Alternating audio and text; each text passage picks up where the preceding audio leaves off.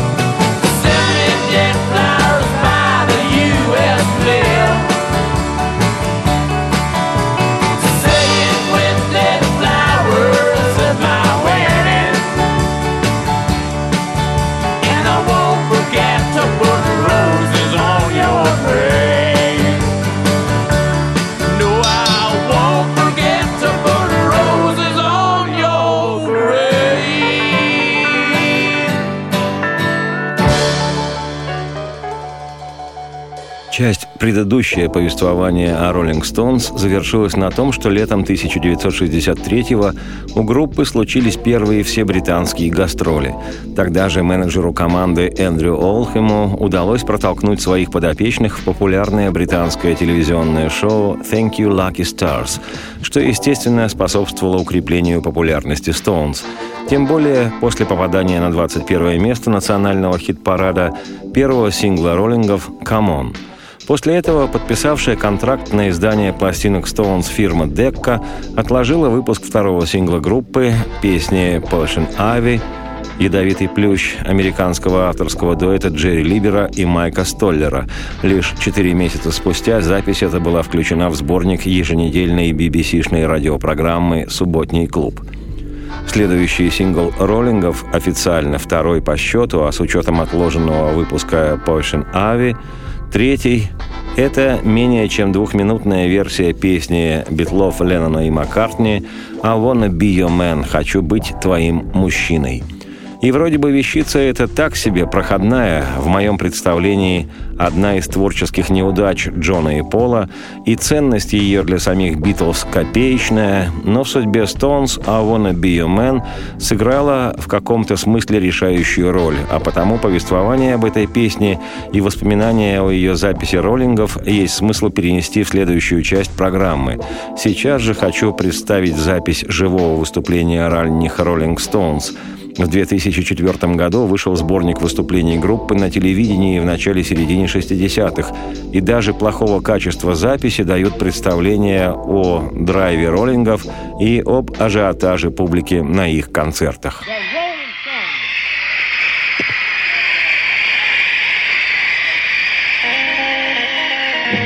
and rocking. What a crazy sound. But they never stopped rocking till the moon went down. I didn't sound so sweet. I had to take me a chance.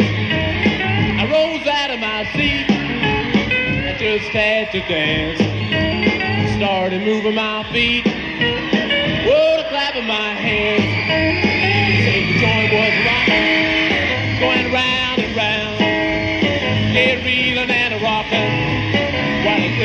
sound. But they never stopped rocking, till the moon went down.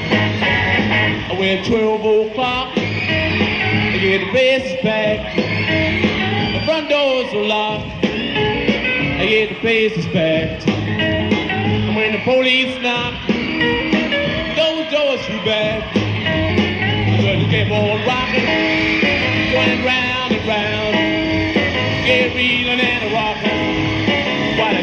a crazy sound. Cause they never stop rocking.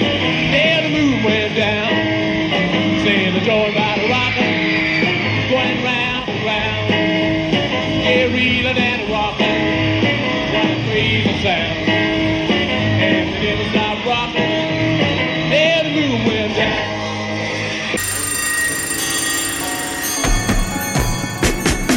Проверено временем. Меня зовут Олег Челап. Еще раз приветствую всех. Это программа «Проверено временем». Сегодня очередная часть путешествия вслух из цикла «Занимательные истории из жизни Роллинг Стоунс». И пришла, наконец, пора поведать о том, как в 1963 году соприкоснулись Битлз и Роллинг Стоунс, которым более чем кому-либо еще из британских музыкантов начала 60-х суждено было разбудить интерес к музыке у молодежи значительной части земного шара и стать не просто кумирами, путеводными звездами для сотен тысяч музыкантов во всем мире. В том числе и для меня самого, о чем я однажды написал песню «Beatles и Rolling Stones», которую исполняю со своей группой «Оптимальный вариант». Вот фрагмент этой песни.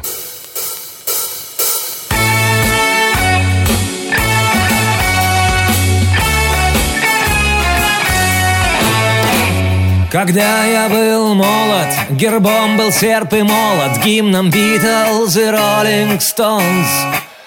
Я бегал по облакам и захотел стать сам таким, как Битлз и Роллинг Стоунс. Я не желал иной судьбы и в поисках левой резьбы.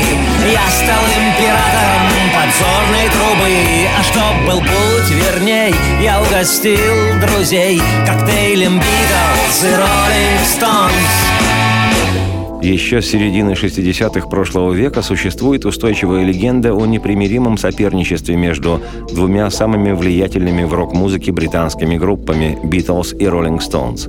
И что, мол, Стоунс тихо ненавидели «Битлз» из-за большего грохота их славы и завидовали размаху успеха «Битлз», и что считали себя подлинными рокерами, играя жесткую музыку – а Битлов с их напевными композициями считали группой попсовой, даже несмотря на рок-н-ролльные корни ливерпульцев, и что презрительно относились к имиджу аккуратненьких музыкантов, тогда как сами выглядели как грубые циничные контркультурщики, исповедуя при этом бунтарство против буржуазных устоев, и что Леннон чуть ли не дрался с Джаггером, выясняя отношения, ну и прочая подобная чепуха.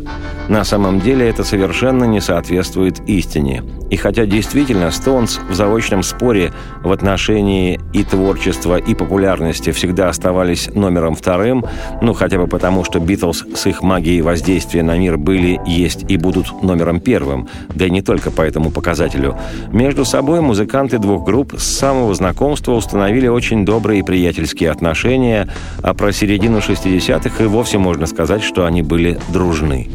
Ну да, в те же 60-е Стоунс часто шли по лыжне, проложенной Битлз, не в стилевом, в концептуальном плане. И такие альбомы роллингов, как Their Satanic э, Majesty's Request или Beggar's Banquet в известной степени ответ на битловские пластинки 67-68 годов. Но при этом группы, чтобы не перекрывать интерес публики к их альбомам, согласовывали одна с другой сроки выхода этих альбомов. Уверен, что недруги так поступать не стали бы. Администратор и помощник Битлз еще с безвестных ливерпульских времен Нил Аспинал, на глазах которого прошла вся жизнь группы, вспоминал о том времени, когда Битлз перебрались из своего провинциального Ливерпуля в столицу, город-герой Лондон, где и познакомились с Роллинг Стоунс. Цитирую. В начале 60-х нас интересовал американский ритм и блюз. Битлз находились под заметным влиянием американской музыки, когда ходили по клубам, чтобы выяснить, что происходит в Лондоне, поскольку он еще не стал нашим городом.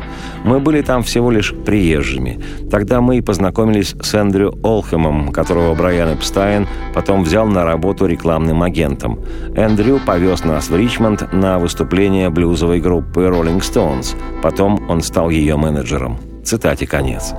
Что здесь особенно важно, музыка обеих английских групп корнями своими уходила в музыку американскую, ритм н блюз и рок-н-ролл. В репертуаре и Битлз, и Роллинг Стоунс в то время случались одни и те же песни американских музыкантов, большей частью чернокожих. Вот как звучала песня Чака Берри «Кэрол» в исполнении Битлз. Вслух заспевает Леннон Джон.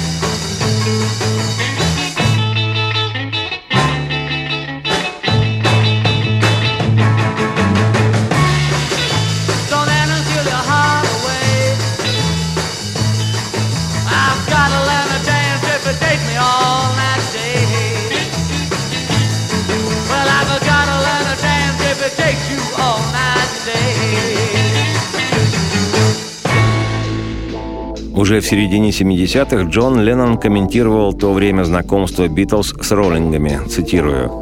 Мы добились успеха, а потом появились Стоунс и начали делать нечто более радикальное, чем мы.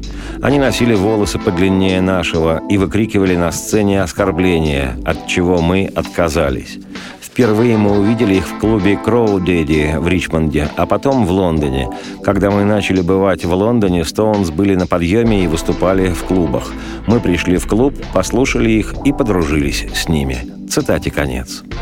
Не подружиться со Стоунс Битлз не могли. Роллинги тоже играли рок-н-ролл. И играли классно. Вот та же самая песня Чака Берри «Кэрол», но уже в исполнении Роллинг Стоунс, где, как известно, вслух заспевает Джаггер Мик.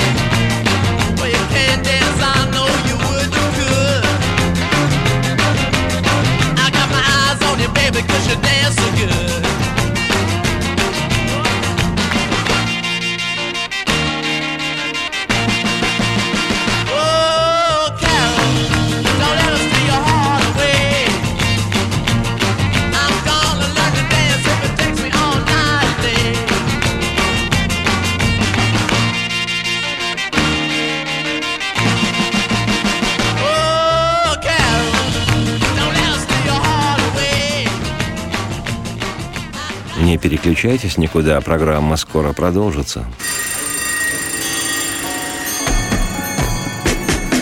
Проверено временем.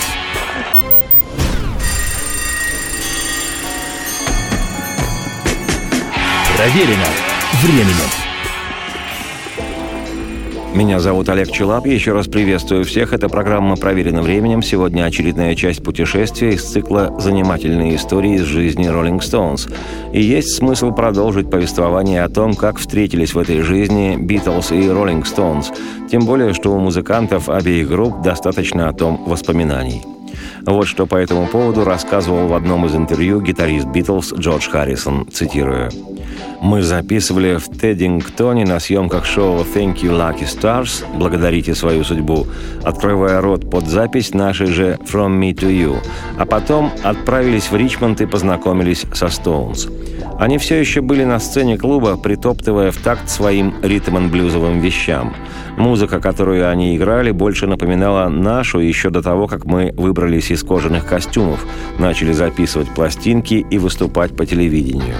Ко времени нашего знакомства мы уже утихомирились. Цитате конец. Ринго Стар, ставший в августе 62-го барабанщиком «Битлз», не без самоиронии вспоминал первую встречу с роллингами. Цитирую. «Помню, я стоял в какой-то душной комнате и смотрел, как играют Кит Ричардс и Брайан Джонс. Ого!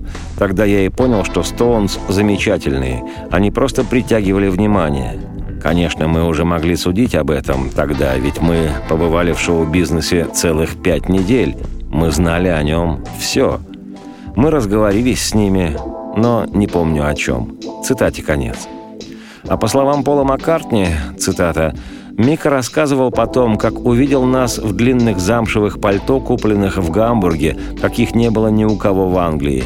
И он думал, я хочу в мир шоу-бизнеса, я тоже хочу такое пальто.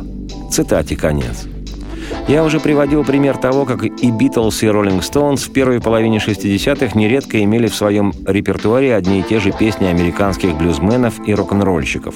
Причем не часто, но отдельные номера в исполнении Стоунс звучали более напористо, нежели версии битловские. Так, в частности, получилось с песней Чака Берри «Кэрол». Она звучала в предыдущей части программы. Но, на мой взгляд, случалось такое нерегулярно. Те заимствованные у других авторов песни, кавер-версии которых делали Битлз, чаще всего и в оригинале-то выглядели слабее, нежели битловские записи. И роллингам тоже нечасто удавалось сделать более мощную и убедительную, нежели битлам, версию. Наглядный тому пример – вещь американских авторов Дженни Брэдфорда и Берри Горди «Money – That's what I want» – «Деньги – это то, что я хочу», которая в 1959 году была записана чернокожим чернокожим певцом Барритом Стронгом и стала хитом, поднявшись до второй строчки в ритм-н-блюзовых чартах США. Вот как записали в конце 1963 года эту вещь Rolling Stones. Вслух по-прежнему заспевает Джаггер Мик. Мик.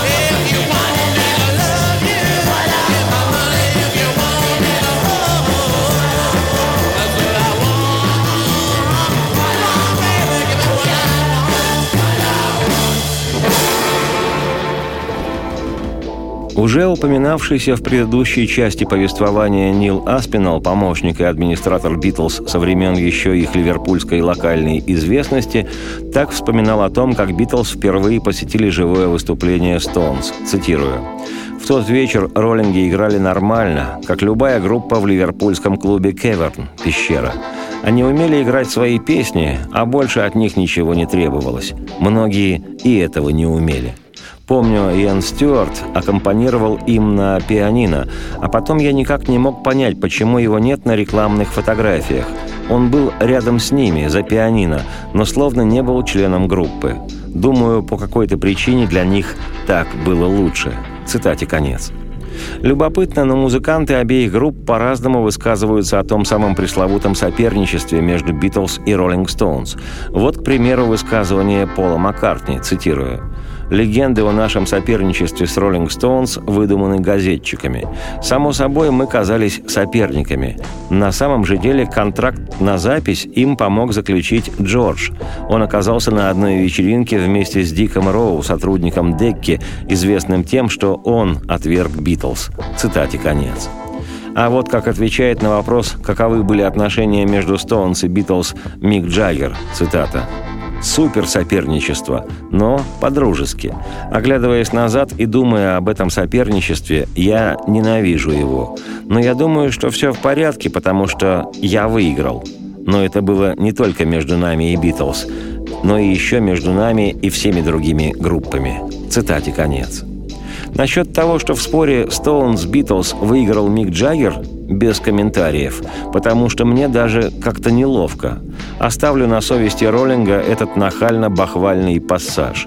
Лучше предложу версию песни «Money, That's What I Want» в исполнении Битлз, которые, кстати говоря, как и Stones, записали эту песню в том же 63-м. Вслух заспевает Леннон Джон. Джон.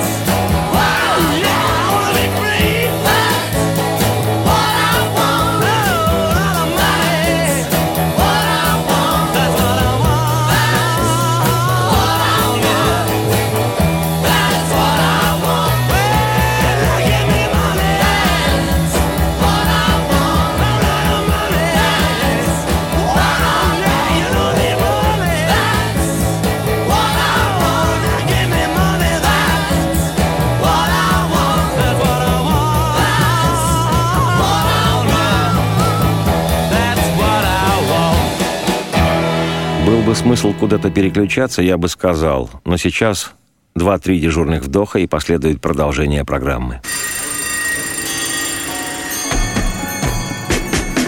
Проверено временем.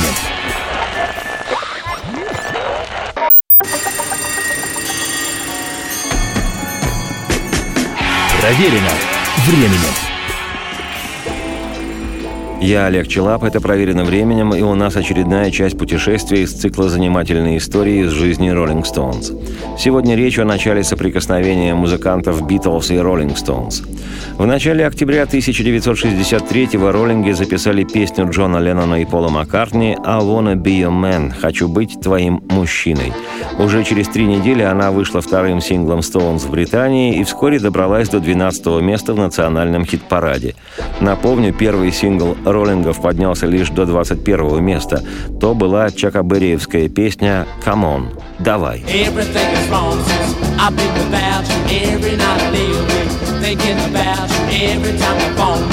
Sounds like thunder, some stupid guy trying to reach another number. Come on, since I've been without you, come on. Always thinking about you, come on. Phone sounds like thunder, some stupid guy trying to reach another number. Историю о том, как битлы подарили роллингам песню, лучше всего рассказывают сами музыканты обеих групп. Вот воспоминания Маккартни, как всегда, несколько мифологизирующего истину. Цитирую. «Однажды мы с Джоном бродили по лондонской улице Черинг Кросс Роуд. Мы часто болтались там, потому что там было много магазинов, где продавались гитары. Это была наша Мекка. Если днем нам было нечего делать, мы отправлялись поглазеть на витрины. Помню, я увидел Мика и Кита в такси и крикнул «Эй, Мик, подвезите-ка нас!» Мы прыгнули в машину. Они ехали на студию, и Мик спросил, «Не найдется ли у вас какой-нибудь песни?» Мы заключили контракт с Деккой. Мы замялись. У нас была одна песня, написанная для Ринга «I wanna be a man». Мы с Джоном сочинили ее в стиле Бо Дидли – я сказал Мику, эту песню у нас на альбоме поет Ринга, но поскольку это не сингл, она вам подойдет. Я знал, что Стоун сыграют «Not Fade Away» «Не исчезай» и вещи Бо Дидли, и что Мик любит играть на маракасах, как в тот вечер, когда мы слушали их в клубе «Кроу Дэдди». Вот мы и отправились с ними в студию. Цитате конец. Леннон Джон иначе вспоминает эту же историю, и никакой случайной встречи на улице Лондона и поездки с роллингами в такси в его воспоминаниях и близко нет. Цитирую. С песней «I wanna be a man» связана история о том, как мы помогли Стоунс с поисками вещи для новой пластинки. Они выпустили «Come on» Чака Берри, и им требовалось продолжение. Мы встретились с Эндрю Олхэмом, который работал у Эпстайна, пока не перешел к Стоунс и не отбил их у Джорджа Гомелски. Он подошел к нам и спросил, «У вас найдется для них песня?» И мы ответили, «Конечно, потому что она нам самим была не очень-то и нужна». Помню, как мы пытались научить их играть эту песню. Мы показали им черновой вариант, и они сказали, «Да, пойдет, это наш стиль». Мы с Полом отошли в угол и доделали ее, пока остальные болтали. Мы вернулись и тем самым вдохновили Мика и Кита сочинять свои собственные песни.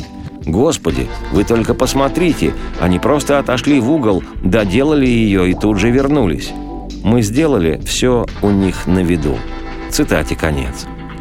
Справедливости ради скажу, что вещь «I wanna be a man», на мой взгляд, откровенный, как говорят музыканты, набивочный проходняк, а текст в песне просто запредельный. Неудивительно, что Леннон и Маккартни потратили на него три с половиной минуты. «Я хочу быть твоим любимым, детка. Хочу быть твоим мужчиной. Люби меня, как никто другой, детка, как не сможет никто другой. Я хочу быть твоим любимым, детка. Хочу быть твоим». Конце ноября 63-го в свет вышел второй битловский альбом «With the Beatles», где и был записан этот шедевр с вокалом Ринга Стара.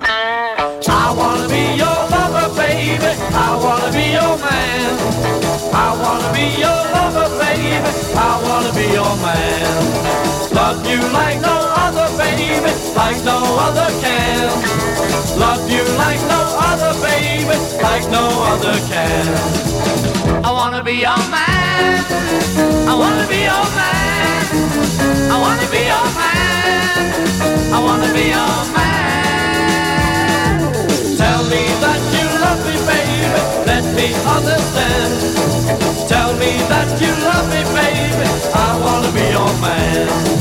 I wanna be your lover, baby. I wanna be your man. I wanna be your lover, baby. I wanna be your man. I wanna be your man. I wanna be your man. I wanna be your man. I wanna be your man.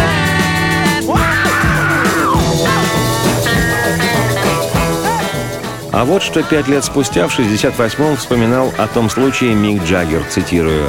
«Ну, мы были уже знакомы с Битлз к тому времени, и мы репетировали, а наш менеджер Эндрю Олдхэм привел Пола и Джона прямо на репетицию. Они сказали, что у них есть вот эта мелодия, они тогда были очень пробивными. Я имею в виду, что способ, которым они проталкивали свои мелодии, был отличным. «Эй, Мик, у нас тут есть вот эта отличная песня». Тогда они ее сыграли, и мы решили, что она звучит очень коммерчески, чего мы как раз и искали. Так что мы сделали ее в духе Элмора Джеймса или вроде того. Она была совершенно бестолковой, но она была хитом и отлично звучала на сцене. Цитате конец. Гитарист роллингов Кит Ричардс уже почти 20 лет спустя, в 1982 тоже вспоминал, что, цитирую, «Джон и Пол были мостаками по части проталкивания своих песен. Все в ту пору делали битловские вещи, и они попадали прямиком в чарты. Но нам понравилась эта песня. И тот факт, что Джон и Пол пришли к нам на репетицию, польстил нам. Мы не слышали их версию, мы слышали только Джона и Пола, как они молотили по пианино. И мы подхватили, и это был один из таких джемов. Они были полны энтузиазма, мы были полны энтузиазма, и мы сказали, ладно, мы запишем ее завтра. Цитате конец. Ну а еще один свидетель-участник ситуации, тогдашний бас-гитарист Stones Билл Уайман, тоже в 1982 году комментировал эту ситуацию так, цитирую. «Мы довольно быстро все вроде как разучили, там и разучивать-то особо нечего было. Затем Брайан Джонс взял свой слайд, свой стил и да-дао, да-дао, и мы сказали, да, так лучше, давай еще погрязнее и помощней. И мы вроде как полностью изменили песню и сделали ее намного жестче, в стиле Роллингов и Элнора Джеймса. Цитате конец. К этому своему высказыванию Билл Уайман уже в 2002 году, когда 9 лет как покинул Роллинг Стоунс, добавил весьма интересную деталь, цитирую. «Джон и Пол разок прогнали для нас «I wanna be your man». Левша Пол поразил меня, сыграв на моем басу наоборот, просто перевернув гитару. Цитате конец. Вот таким образом у Stones появился второй сингл, добравшийся до 12-й позиции в британских чартах. Понятно, что для группы это был успех. Но, думаю, если бы на пластинке не было написано, что авторы песни Леннон Маккартни, этот сингл роллингов не вошел бы и в сотню. Впрочем, я, Олег Челап, автор и ведущий программы «Проверено временем», надеюсь, что еще много чего интересного успею поведать в цикле «Занимательные истории из жизни Rolling Stones». А сейчас мне пора. Радости вам вслух и солнца в окна, и процветайте. be